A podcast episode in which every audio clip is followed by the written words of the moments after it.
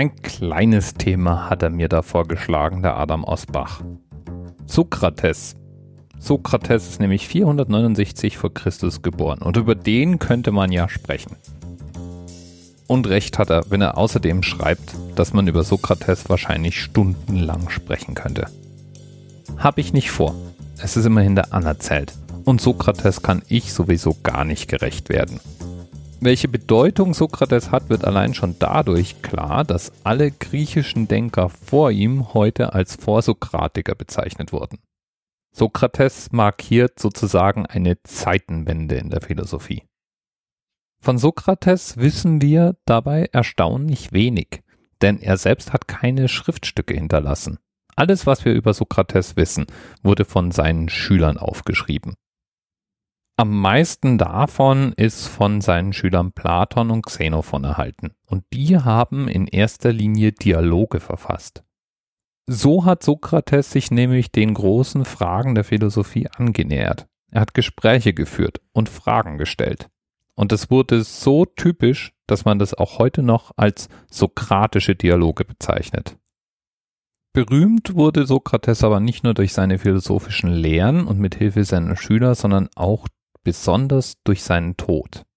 Man warf ihm nämlich vor, dass er ganz besonders die Jugend verderben würde.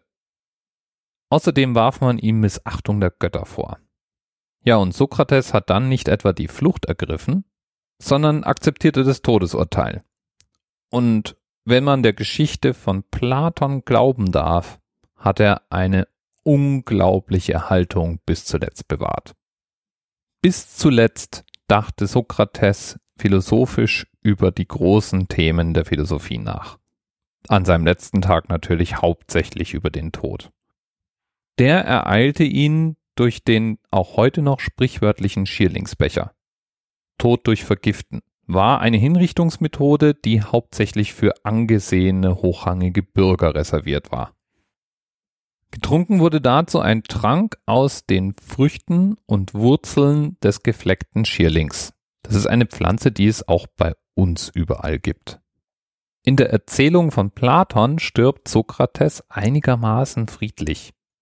Ihm wird gesagt, er soll den Trank zu sich nehmen und dann so lange spazieren gehen, bis ihm die Beine taub werden. Wenn die Beine dann taub sind, so heißt es, soll er sich hinlegen und der Diener, der ihm den Trank verabreicht hat, prüft dann nach und nach, wie weit diese Taubheit fortgeschritten ist. Von den Beinen zu den Oberschenkel, zum Unterleib und sobald eben diese Taubheit das Herz ergreift, stirbt Sokrates, wird ihm gesagt. Ganz so harmlos geht es allerdings für gewöhnlich nicht ab. Wer sich versehentlich mit Schilling vergiftet, der merkt das an Brechreiz, Verlust des Sprech- und Schluckvermögens und Muskelkrämpfe. Und der Tod tritt zum Schluss durch Atemlähmung ein. Aber wer weiß, vielleicht ist ja ein hochkonzentrierter Sud effektiver und wirkt schneller. Was eben auch von Sokrates bis heute nachwirkt, ist nicht nur, dass er sich überhaupt zum Tode hat verurteilen lassen, sondern auch, dass er darauf bestand, den Gesetzen Folge zu leisten. Schlechte Gesetze, so ließ es seine Freunde wissen, die muss man ändern, nicht übertreten. Und vor Gesetzen, die bisher noch existieren, also nicht geändert wurden, hat man gefälligst Respekt zu haben. Denn würde man Urteile nicht befolgen, ja dann hätten Gesetze überhaupt keine Kraft mehr. Und damit wäre das gesamte Gesellschaftsleben in Frage gestellt. Ja, er war schon badass irgendwie, der Sokrates. Bis bald. TMRS 10, 9, 8. The experience of 47 individual medical officers. Was hier über die Geheimzahl der Illuminaten steht. Und die 23. Und die 5. Wieso die 5?